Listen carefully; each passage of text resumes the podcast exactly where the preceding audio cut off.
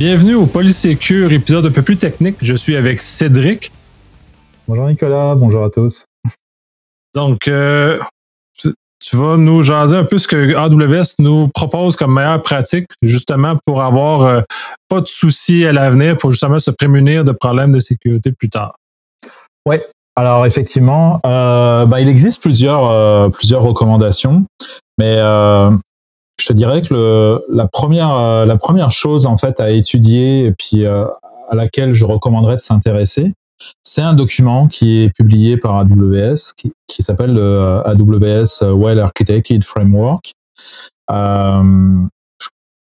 Donc ce, document en fait ne porte pas uniquement sur la sécurité, il porte en fait sur la résilience, sur la sécurité, sur la disponibilité, sur sur l'architecture de manière globale en fait de tes solutions. Euh, mais euh, ce document, pour la partie sécurité, est, très intéressant parce qu'il met, en avant en fait cinq grands domaines, cinq grands piliers de, de la sécurité qui doivent être euh, systématiquement incluses, être incluses en fait dans les différentes architectures qui, qui, vont être déployées dans AWS.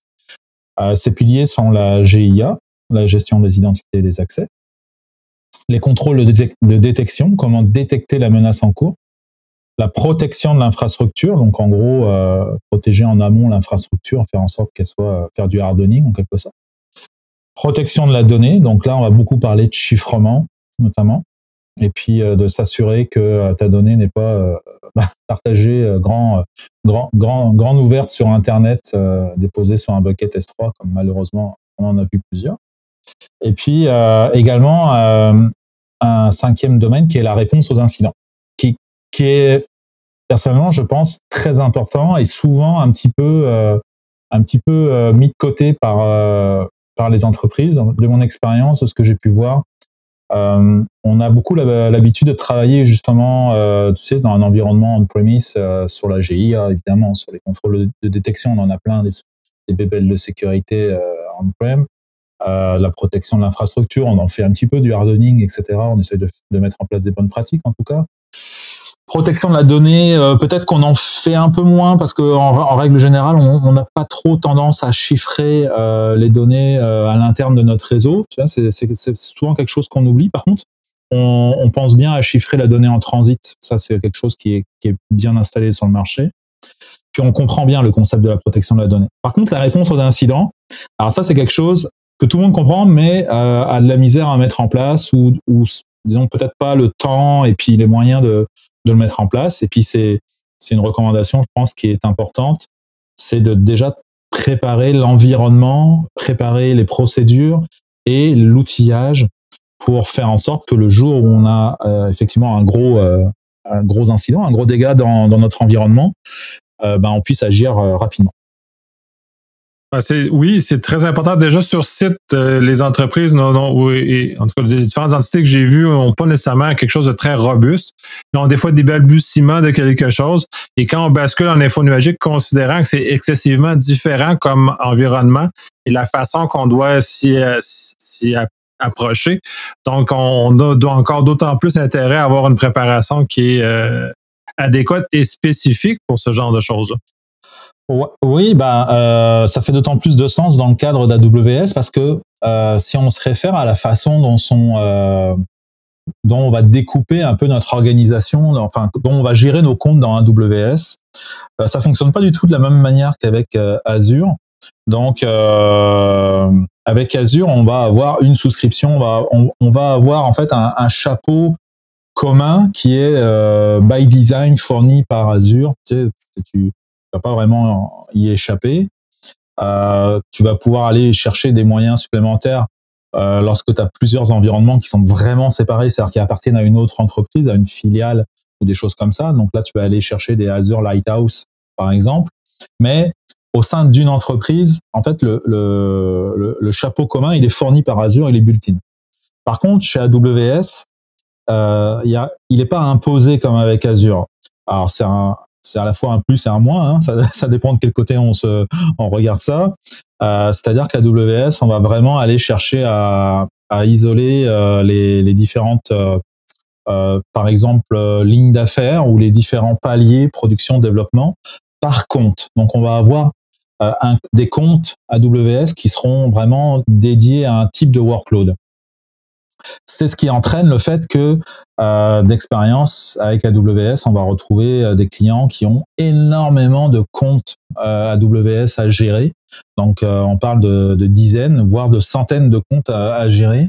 Et puis, on comprend que dans ces cas-là, bah, si déjà la couche de management au-dessus, qui s'appelle organization, n'a pas été mise correctement en place, bah, ça va être compliqué. Et puis, on comprend surtout que le jour où tu as un incident et qu'il faut que tu puisses déployer très rapidement un outillage et que tu puisses avoir accès à, tes ressources qui sont compromises, donc avec une GIA déjà bien pensée, etc., bah, ça va être compliqué là. Il faut, faut, faut, le préparer en amont, sinon t'es mort. Mais Azure, c'est la même façon. De la même façon, même si c'est plus simple quelque part parce qu'il y a un, chapeau commun qui est imposé d'Ultine, il faut le préparer aussi parce que il y a des questions de networking, il y a des questions de règles d'accès aux différents euh, VPC ou différents subnets euh, qui doivent être pensées en amont. C'est pas le jour où tu es en pleine crise avec un ransomware que tu peux commencer à, fouiller tes dessins d'architecture, à vérifier par où passent euh, tes routes pour aller récupérer tes, tes artefacts. Ça marche pas. Non, c'est ça. De toute façon, quand on est dans la panique de, régler un incident, quand que le dégât d'eau est à la maison, on n'a pas le temps de réfléchir à où on a mis, euh, on a mis les choses. Puis ça, c'est sûr. Euh, c'est sûr qu'il y a deux univers très distincts entre AWS et Azure. Là. Puis même au niveau de la GIA, puis on, vas avoir l'occasion de l'aborder aussi. La GIA est complètement différente puisque Azure a hérité essentiellement de tout l'environnement AD dans lequel les entreprises sont généralement familières. Donc, c'est à peu près la même setup qui nous, qui nous est lancé du côté Info Azure. AWS, ben c'est ça, là, tu as comme un, amalgame et c'est donc important d'avoir la connaissance de cet amalgame-là et qu'il soit correctement géré. Ouais, ouais, ouais, tout à fait. On, peut s'y perdre rapidement et puis euh, et, c'est d'ailleurs euh, une des indépendamment des grands domaines euh, de sécurité sur lesquels AWS nous recommande de travailler, c'est d'ailleurs euh, un des points importants qu'il faut retenir, c'est que d'une manière générale, avec l'info nuagique, euh, un des objectifs, un des challenges va être de garder le contrôle euh, pour la sécurité. Parce que l'info nuagique, c'est une promesse de liberté pour les développeurs. C'est une promesse d'agilité, d'offrir en fait aux lignes d'affaires un moyen ben, de, lancer des, des, preuves de concept on the fly là, euh, avec des très courtes échéances et puis euh, pas attendre des résultats d'analyse de, de, travaux pendant trois mois avant de commencer à, à mettre à, à, travailler sur des, sur des preuves de concept. Donc ça veut dire quoi? Ça veut dire que justement bah, des comptes, notamment AWS, on pourrait, on pourrait en créer à toutes les semaines dans certaines entreprises. Euh, sous Azure, bah, on pourrait avoir euh, des, des, nouvelles souscriptions régulièrement ou des nouveaux, des nouveaux réseaux régulièrement. Euh, et, pour la sécurité, c'est ça la difficulté, c'est de garder le contrôle. Pour ça, c'est ce qui, est recommandé, c'est à la base déployer un frame, désolé encore, un, framework de sécurité, un standard de sécurité, on va chercher le terme, un, standard de sécurité qui va être composé autant de contrôles de prévention que donc qui vont bloquer des choses et là, faut, faut être nuancé, là, faut pas tout bloquer non plus, hein, c'est pas ça le but. Euh, mais des contrôles de détection qui vont lever des alertes juste quand euh, il y a un vrai risque de sécurité. Donc, ce standard de sécurité là, c'est primordial. C'est vraiment euh, la première étape qui doit être pensée. La première bonne pratique, c'est ok, je, je migre vers un faux nuagique, je vais avoir des lignes d'affaires, je vais avoir mes utilisateurs qui vont embarquer dans le cloud mais dans quel contexte de sécurité ils vont le faire? Quels vont être les différents contrôles qui seront déjà en place? En attendant qu'ils arrivent, mes utilisateurs, en attente du workload Mes contrôles, ils doivent déjà être définis et, être mis en place. Ça, c'est comme le top priorité, ça pour moi. Bah, oui, tout à fait. Puis ça, revient aussi dans, toute l'amalgame des choses qui doivent se, relier, les contrôles puis c'est ça, les cinq points que tu as, mentionné, les cinq euh, domaines, les cinq piliers sont intimement reliés parce que justement, si la GIA en termes de AWS, on a euh, une, plénitude de, de, comptes par la nature de comment ça fonctionne, ben c'est sûr qu'il faut avoir les mesures de protection et de détection qui sont, qui sont associées et donc aussi le chiffrement, tous ces modules-là ensemble qui, qui font un tout. Oui, et puis euh, dès l'instant où tu as ton standard, au moins tu es, rassuré parce que tu t'es. Ça veut dire quoi? Ça veut dire que tu t'es en fait fixé une ligne directrice en termes de euh, liberté offerte aux utilisateurs. Parce que ce standard, effectivement, de facto, il va y avoir des, quand même des contrôles préventifs là-dedans qui vont empêcher certains comportements. tu sais, il y a des exemples, des exemples simples, mais euh, un peu un peu basiques, mais euh, mais, mais parlant. Euh, on va par exemple décider d'interdire certains services infonuagiques qui ont aucune raison d'être consommés dans l'entreprise. Donc si quelqu'un commence à les consommer, c'est qu'on a peut-être un petit souci. Tu vois. Donc ça peut être quoi ces services? Ça peut être bah, des, des, des, des bah, typiquement Alexa, euh, soit AWS, où il y a des services pour contrôler des satellites. Je suis pas sûr que ça soit super utile là, bon, euh, pour euh, n'importe quelle entreprise. Euh, c'est souvent très coûteux d'ailleurs ces services, donc on va les, on va les désactiver. On va mettre des verrous pour empêcher que par erreur, par inadvertance, ou quelqu'un qui soit introduit, les utilise et consomme notre notre notre compte pour faire ce, ce genre d'opération. Faut savoir que c'est d'ailleurs un des schémas d'attaque aussi qui a été observé dans le cloud. Notamment Tesla s'était fait, euh, fait breacher euh, un environnement AWS et l'attaquant euh, un, environnement en conteneur d'ailleurs. Et l'attaquant n'ayant pas réussi sans doute à faire de mouvement latéral a, a utilisé son point d'ancrage dans le cluster Kubernetes de Tesla pour non pas aller voler de la donnée comme on en voit beaucoup en ce moment, mais pour aller miner du Bitcoin tout simplement. Et il a profité, bah ok, bah, j'ai un point d'ancrage, je vais utiliser la CPU qui est à disposition qui est gratuite, c'est gratuite et puis il a, il a consommé du Bitcoin et puis je pense qu'à un moment donné ils ont reçu une facture qui leur a dit qu'il fallait qu'ils fassent quelque chose. et donc ce genre de, de, de, contrôle préventif, c'est tout simple, mais euh, ça, ça, ça, donne une idée de ok du, du, contrat de service un peu entre la sécurité et les lignes d'affaires. Euh, on va euh, on va bloquer tel et tel service ou tel et tel tel, et tel ou tel type d'instance par exemple il y a des instances qui sont monstrueuses euh, dans, dans Azure, GCP, AWS, et des, des instances euh, avec des tailles pharaoniques euh, qui coûtent des sommes pharaoniques. Euh, si on n'a aucun use case, business case qui justifie ça, ben on, va, on va le verrouiller. Euh, mais pour autant, à côté de ça, on va, par exemple, ne pas mettre de contrôle préventif pour empêcher euh, des lignes d'affaires de, euh, de lancer d'elles-mêmes, par elles-mêmes, des nouvelles instances exposées sur l'interne, exposées sur le réseau interne. Euh, on va pas empêcher les, les, peut-être les, euh, les lignes d'affaires d'exposer même des ports web dès l'instant où ils passent via un WAF.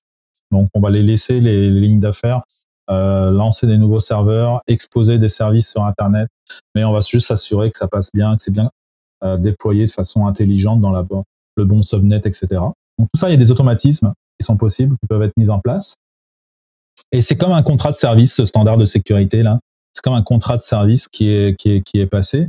Donc une fois qu'il est fait, au moins on est serein, on sait que les, lignes d'affaires peuvent embarquer, elles savent elles ce qu'ils les attendent, elles savent ce qu'elles ont le droit de faire. Et puis euh, on, on, est vraiment dans un mode collaboratif avec la business. On n'est plus dans un mode, tu vois, de blocage systématique. Et puis on va demander systématiquement pour chaque lancement d'instance que ça passe via le gars de sécurité qui est en congé, qui va devoir revenir que demain, et puis qu'il va falloir attendre qu'il revienne. Ça, c'est ça, ça marche pas. Ça, ça c'est c'est la sécurité qui bloque la business. C'est toujours négatif. Ça retombe toujours sur les épaules de la sécurité. Du coup, la responsabilité, euh l'étiquette de la nuisance, ça, c'est vraiment dommage. Ben, tout à fait. Oui, c'est oui, c'est dommage. Puis en même temps, c'est l'ancienne façon. Parce que de toute façon, puis je pense que tu en avais parlé dans, le, dernier ou l'avant-dernier podcast. C'est justement, il y a comme des justement ces gabarits-là préfaits, libèrent les gens de la sécurité à faire tout le temps, à surveiller tout le temps ce que les gens font et donner justement, mettre dans les mains des développeurs ou des, gens d'infra qui mettent, qui pas les choses, les automatismes qui passent automatiquement qui passent automatiquement. Donc, à ce moment-là, vont régler ou vont définir les règles sans qu'on ait besoin d'une intervention pointue à chaque fois.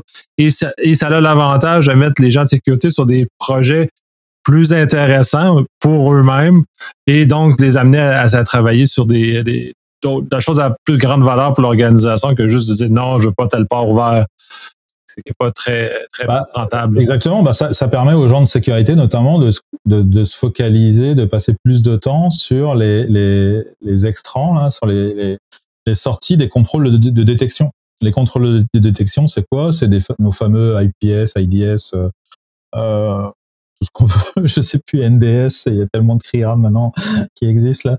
Euh, donc toutes nos solutions de sécurité intelligente qu'on va déployer dans notre environnement euh, infonuagique, ça génère beaucoup d'alertes, ça demande du temps, ça demande de l'amour. Faut les, faut, faut pas se contenter euh, de, laisser tourner ces, solutions sans les regarder, sans les investiguer. Euh, il faut vraiment vraiment prendre plus de temps, euh, aller déjà les paramétrer finement, à comprendre les différentes alertes et puis à, travailler dans le fond pour sur chacune des alertes. Moi, il y a rien, y a rien qui me qui m'attriste plus que de voir des, des, des, entreprises qui ont des solutions de sécurité qui ont quand même coûté une certaine somme d'argent et puis qui tournent mais de façon complètement autonome parce que de toute façon personne n'a le temps d'investiguer toutes les alertes qui sont générées. Ce cas-là, c'est franchement, on peut se demander quand même à quoi ça sert. Et surtout, même si ces, ces, solutions parfois ont effectivement des, des, des moyens de blocage, sont, euh, sont en mode préventif, bah là, tu es vraiment dans un mode où tu fais confiance, où, tu, te remets complètement à la technologie que tu as déployée. Tu te dis, bah, c'est bon, elle est supposée me protéger. Sauf que des entreprises euh, qui se sont fait euh, chiffrer, hein, ransomware, elles avaient toutes des antivirus. Hein, toutes. Euh, quasiment, il y en a quasiment pas une là qui s'est faite euh, récemment, qui n'avait pas des antivirus, qui n'avait pas des, solutions de sécurité de, détection. C'est, ça suffit pas d'acheter la, technologie. Il faut vraiment l'exploiter. Puis là, les gens de sécurité, c'est, bah, eux là, qui sont les plus à même de le faire. Donc, effectivement, ben ça c'est très triste, effectivement, de, de, voir ça. De, de, de, très belles solutions. J'ai eu, eu on dit des très beaux jouets que j'ai eu à vu passer dans ma vie qui ont juste dormi et ramassé la poussière quand ça aurait pu faire euh, une différence notable. Ils ont acheté pour cocher une case de conformité, puis ensuite ils n'ont pas sans parler plus loin. C'est ça. Et puis c'est pas c'est pas une question de manque d'intérêt parce que je veux dire tous les gens en sécurité là, je veux dire je pense qu'ils demandent que ça là. Ils, on est nombreux à vouloir justement passer plus de temps dans ces solutions, à les paramétrer, à, à les rendre plus efficaces. Bah, c'est juste qu'on passe peut-être trop de temps aujourd'hui euh, sur des processus où on a peu de valeur ajoutée à part être un, un point de contrôle. Et quand on peut les automatiser, ces, ces processus ou ces points de contrôle, bah là, on gagne beaucoup, beaucoup en, en de temps. Euh, on se libère beaucoup de temps pour être plus en mode chasse, en mode détection. Puis ça, c'est, je pense que ça a beaucoup de valeur ajoutée. Ben, L'intérêt est davantage là. Puis justement, tomber en gestion, retomber basculer sur la gestion d'incidents, c'est justement le mode chasse, c'est nécessaire à la détection de l'incident avant qu'il soit trop tard, avant que la maison est complètement brûlée. Donc, ça, fait aussi partie, c'est deux, morceaux qui se tiennent. Exactement. Et puis, euh, bah, typiquement, moi, en général, j'ai coutume de dire que quand euh, quand on est euh, au point de détecter, quand on détecte l'attaque au moment où elle est en train de chiffrer, euh, où le, code malveillant est en train de, chiffrer, bah, c'est quelque part on est un peu tard hein, quand même là, parce que ça veut dire que l'attaquant il a déjà pris pied. Ça veut dire à peu près euh, 6 fois sur 10 qu'il a déjà fait du mouvement latéral, parce qu'en général, euh, quand c'est une attaque un peu sophistiquée, ils déclenchent pas le, leur payload immédiatement. Ils commencent d'abord par euh, prendre pied, par faire du mouvement latéral, par parfois exfiltrer un peu de données, et ensuite seulement ils chiffrent les données. Donc si on se contente de, de, si on est tout content parce que notre antivirus a, a bloqué l'action d'encryption des fichiers, on se dit ah bah la menace elle a été bloquée. Euh, je suis pas sûr là parce que non, c'est ça. Les dernières générations des, des, des rançons logiciels, c'est justement, ils vont tordre le, le, le, le, client le plus qu'ils peuvent pour y extraire le plus d'argent. Donc, le fait que le chiffrement est la dernière étape, c'est-à-dire la rançon elle-même. Mais précédant ça, ils ont volé de l'information pour la revendre sur les marchés, euh, sur le dark web, sur le marché noir. Donc, on n'est pas. Puis, donc, on est rendu là, euh, c'est triste, mais euh, on... le dommage a déjà été fait dans l'organisation. Ah, D'ailleurs, j'avoue, euh, je lisais encore euh, hier un article là, euh, une entreprise qui s'est fait qui s'est fait cryptoloquer et puis qui, qui affichait une grande confiance en elle sur le fait que euh, tout va bien, euh, l'attaque est contenue et que ça n'a pas touché aux, aux, données des clients le lendemain de, du chiffrement. Bon, j'essaye de trouver des mots justes, euh, politiquement corrects pour dire ce que je pense, mais euh, soyons clairs, c'est totalement irréaliste de dire ça le lendemain d'une attaque. C'est impossible de savoir si, euh, en, aussi peu de temps, là, c'est impossible de collecter toutes les logs de vérifier en fait toutes les traces pour, être vraiment certain que les données n'ont pas été exfiltrées. Ça prend quand même du temps hein, de faire ça. Et puis, euh, puis bon, en général, euh, il est de bon ton de prendre un peu de réserve sur ce genre de déclaration et d'attendre une enquête sérieuse avant de commencer à, à, annoncer que tout va bien et que les données sont protégées. Quoi. Ouais, surtout sur la base que les mouvements latéraux sont probablement ont précédé le chiffrement, puis s'ils ont juste détecté le chiffrement, euh, pas, pas, sûr qu'ils ont détecté les mouvements latéraux et qu'il n'y aura pas une seconde vague de, de, problèmes plus tard. Nous, euh, au, Québec, sur nos, euh, sur nos interventions, on a, on a déjà rencontré en fait euh, travaillé sur des clients qui avaient en fait le, le point d'appui là avait été pris sept mois avant l'activation du, du. Donc pendant sept mois, euh, il a été présent dans le réseau. Euh, a priori, il était, il était dormant, c'est-à-dire qu'en fait, il n'a pas forcément été très actif euh, au début. Il avait sans doute trop de travail, hein, donc il gérait ses priorités. Mais donc, c'est effectivement pendant des semaines et des semaines avant le chiffrement qu'il peut se passer des choses qu'il faut remonter dans les journaux. Ça, c'est ça qui est long. Mais bref, on s'écarte un peu de l'info nuagique, mais c'est vrai que c'est ça, justifie bien euh, justement ces deux grandes euh, priorités là qui sont recommandées par notamment par AWS, qui sont de, mettre en place un standard de sécurité qui va vraiment euh, être un contrat de service entre les lignes d'affaires et la sécurité, et ensuite mettre travailler sur la détection, donc grâce à ces contrôles de détection en continu pour chasser, faire de la chasse et puis chercher les, différents bah, les différents différentes attaques, tentatives d'attaque qui sont euh, qui sont en cours. Ce qui est ce qui est peut-être important de signaler, c'est que les cinq piliers dont je vous ai parlé, euh, vous pouvez remarquer qu'il en bah, on peut on peut on, peut considérer qu'il en manque euh, de, des piliers là. cest par exemple, vous voyez pas de DevOps là-dedans. Euh, pourtant le DevSecOps là, c'est quand même très populaire et puis on le sait que c'est très important le shift left, euh, remonter la sécurité au plus, tôt dans le développement. Euh, il existe, c'est simplement qu'il n'est pas mis en priorité sur euh, la mise en place d'un environnement AWS, mais il fait partie de ce qu'on appelle les security pillars, qui sont mis en avant d'ailleurs par AWS. ces security pillars sont au nombre de 10. On retrouve la conformité également. on retrouve la disaster recovery, on retrouve euh, le, donc euh, le DevSecOps. J'ai oublié les deux autres, vous m'excuserez. Euh, mais ces, ces, Security Epics, ben, en gros, ce sont les, les dix grands thèmes qu'on devrait retrouver dans un backlog de sécurité info-nuagique euh, qui sont recommandés. Donc, évidemment, AWS propose de travailler sa sécurité de manière très agile. Donc, dans, dans cette idée du, de l'info nuagique, euh, via un backlog avec des livraisons euh, très courtes, euh, donc sur des sprints par exemple de deux semaines. Donc pour pouvoir livrer de la valeur, tout comme en fait les lignes d'affaires, c'est ce qu'on va leur demander dans, dans, dans l'info nuagique avec les équipes projet, de livrer de façon beaucoup plus rapide pour répondre aux besoins du marché, à la demande du marché. La sécurité, ça doit être le même mouvement, c'est la même idée, c'est essayer de livrer de la sécurité de façon beaucoup plus continue euh, via justement un backlog avec un, en mode agile, avec toutes les méthodologies qui va bien. Ben, c'est sûr. De toute façon, les cinq premiers domaines que tu as mentionnés sont quand même la fondation. Le restant, on, si on n'a pas ceux-là, on peut pas asseoir les, les, les 10 euh, piliers supplémentaires de sécurité que tu mentionnais parce que on peut pas faire de DevSecOps correctement si on n'a pas les, les cinq premiers domaines qui viennent vraiment euh, rendre ça euh, robuste et, et, stable parce que on va se faire défoncer parce qu'on a, on a oublié des, des éléments qui sont fondamentaux. Là. Dans le fond, on pourrait même qualifier d'hygiène de base ouais. dans, dans, dans, dans, ce cas-ci. Exactement. C'est, on prépare la coquille qui va recueillir ensuite euh, tout ce qui s'ensuit, là, les projets, la sécurité applicative, et puis, euh, etc. Euh, je vais faire un peu de pouce sur le, le fait du hunting, comme on t'a mentionné un peu. C'est quoi la vraie différence entre faire du hunting sur site versus faire du hunting en info nuagique parce que c'est vraiment pas le même, univers.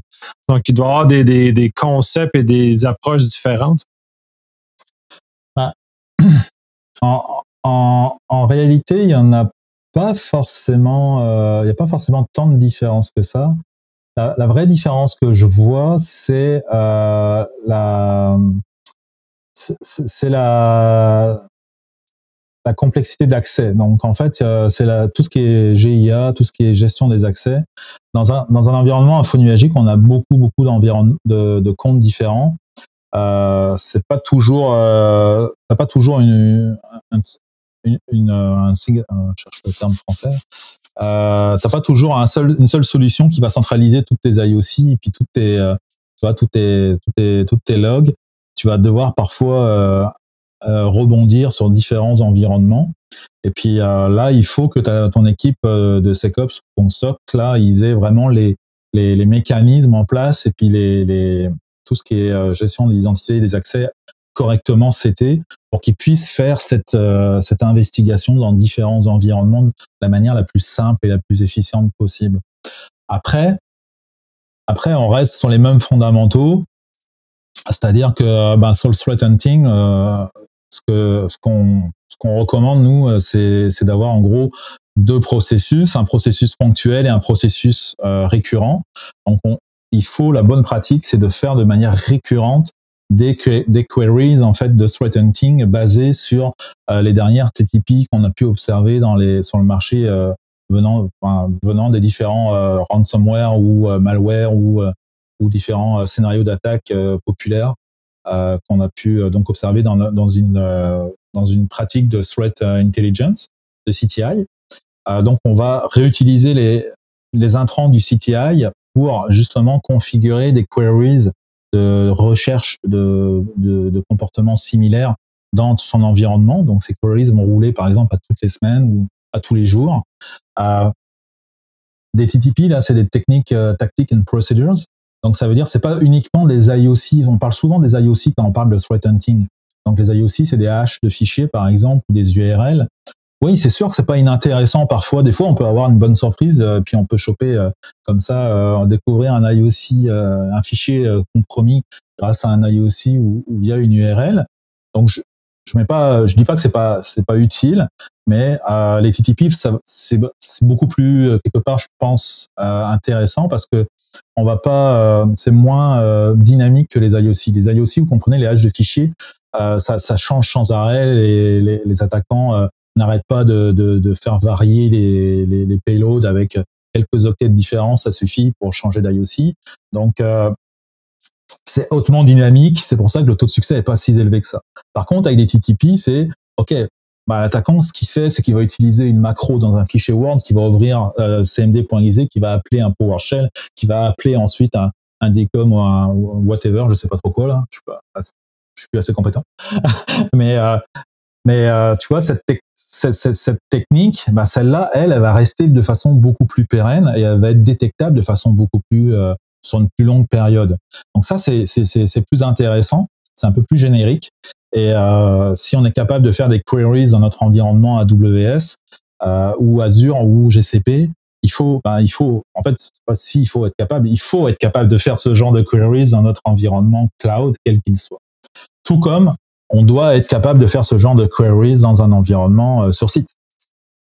Alors ça, c'est via quel type d'outils? Ben, C'est souvent via des IDR, par exemple les IDR, c'est sûr que euh, c'est quelque chose qu'on aujourd'hui, je pense qu'on peut plus passer au travers.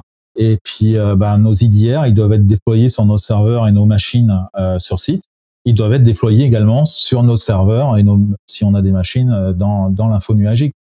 Euh, des fois, effectivement, c'est pas le cas. D'ailleurs, je, je, constate que, notamment sur les serveurs Linux, on a beaucoup d'entreprises qui considèrent. Et puis, je, je, suis, je suis un grand Linuxien euh, par nature, par conviction, donc euh, je vais pas le démentir. Euh, c'est un système qui est quand même plutôt sécuritaire, qui est peu sujet aux attaques. Mais attention, un peu sujet aux attaques, ça ne veut pas dire pas sujet aux attaques. C'est pas la même chose. Et puis oui, il y a un vrai intérêt d'installer des, des IDR sur des serveurs Linux dans l'info numérique pour justement faire ce genre de queries. Surtout tout, ben, de toute façon, maintenant, ça a changé de nom, c'est XDR, tout ça, puis mais d'avoir un espèce de moteur présent sur la machine qui nous permet de tracer ce qui s'y passe, euh, peut-être pas en temps réel, mais au moins consolidé dans une console de journalisation quelle qu'elle soit. Euh, c'est euh, le, le, nerf de la guerre, là, surtout en réponse à. C'est ça fait toute la différence du monde sur une capacité d'intervenir rapidement à, sur une capacité d'attendre de, justement sept mois avant de, voir le comportement un peu euh, louche se, ou relou, puisque tu, tu, nous reviens de la France, euh, se, se, dérouler sur, sur nos environnements. Donc, ça, ça très, c'est très intéressant. Tu des TTP, euh, je vais faire un petit croche sur Prélude. Je sais pas si tu as eu le temps d'y toucher ou de, de, le voir un peu. C'est un outil de simulation de justement de TTP.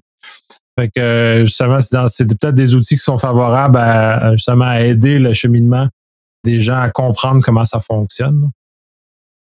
Ouais, euh, j'y ai pas touché. J'ai lu euh, deux trois articles dessus. ça a l'air sympa. Franchement, là, de toute façon, je, recommande de, tester ce genre d'outils. Puis il faut, euh, il faut vraiment s'y intéresser. Le threat hunting, c'est quelque chose qui est encore assez peu pratiqué et qui apporte pourtant beaucoup de valeur et qui est très utile. Je parlais de deux façons de le faire. C'est effectivement de façon euh, donc régulière avec les, outputs du CTI, et c'est aussi de façon ponctuelle quand on a un événement particulier. Euh, ça peut être des suspicions, évidemment, via un employé. Ça peut être des suspicions via le comportement d'un serveur ou qui fait quelque chose de bizarre. Euh, donc c'est effectivement des. Là pour le coup, c'est c'est beaucoup plus manuel. C'est un peu moins des queries. C'est euh, c'est OK, ben, on va aller récupérer toutes les logs autour euh, dans le périmètre de notre investigation. Puis là, pour le coup, on va les charger dans un, dans un, soit dans un élastique, soit dans un SIM quelconque. Puis on va faire des, des queries sur ces logs-là. On va essayer de trouver euh, tout ce qui peut être un petit peu anormal dans un, un environnement Windows ou un environnement Linux traditionnel. Du côté d'AWS, est-ce qu'il y a des outils suggérés, entre autres, pour la consolidation des journaux, puis faire du, hunting un peu comme Sentinel dans Azure? Est-ce qu'il y a un équivalent ou quelque chose de similaire dans, dans AWS?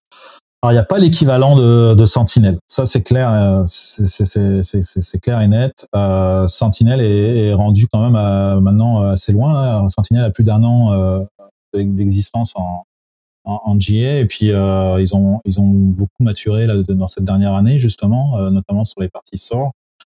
Euh, par contre, il y a effectivement plusieurs outils qui vont nous aider. Donc déjà la première chose, on va avoir la différence entre les logs et les alertes. Les alertes, on va utiliser une solution qui s'appelle Security Hub dans AWS. Security Hub, c'est un agrégateur d'alertes donc, il reçoit euh, autant des alertes provenant d'outils AWS, de façon évidemment euh, simplifiée.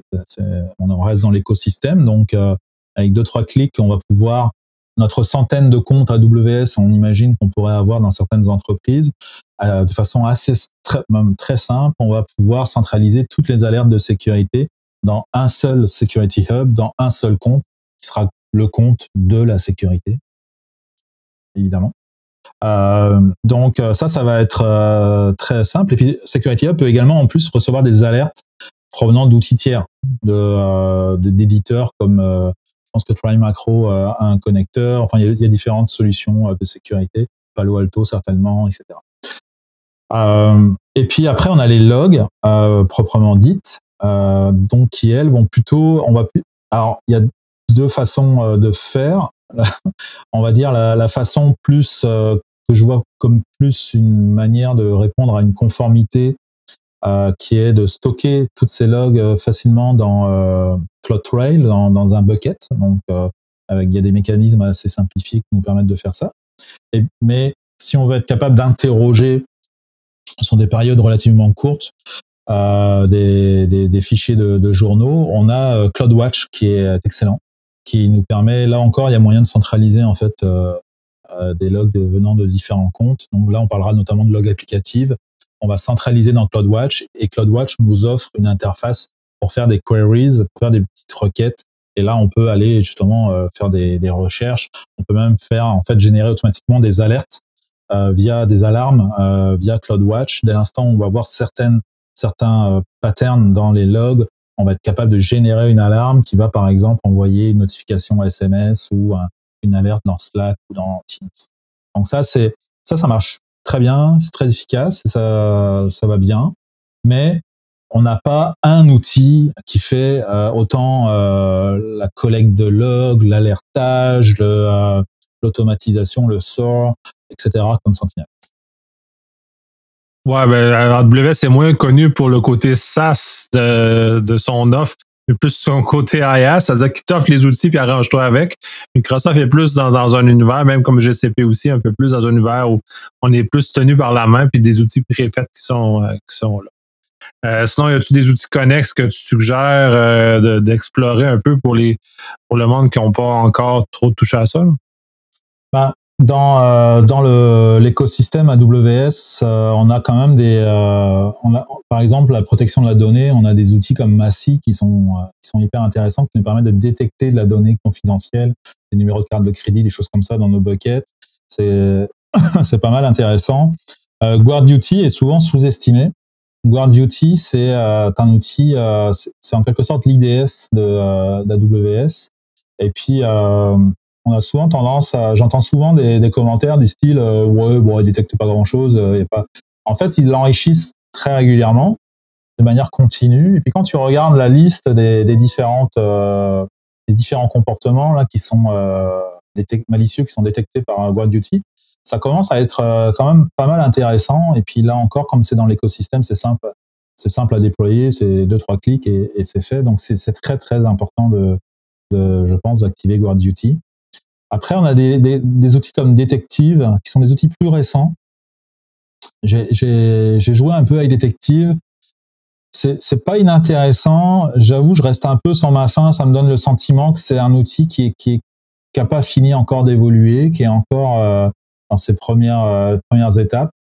Euh, Detective, ça permet euh, de, de travailler sur des alertes générées par GuardDuty ou autre, mais d'offrir une contextualisation avec, par exemple, une géolocalisation de l'origine de l'attaque, avec un certain nombre de choses qui sont qui peuvent apporter un plus si ça s'ils continuent à, l'enrichir. Aujourd'hui, là, je, je suis pas sûr que ça, je recommanderais pas systématiquement d'activer Detective.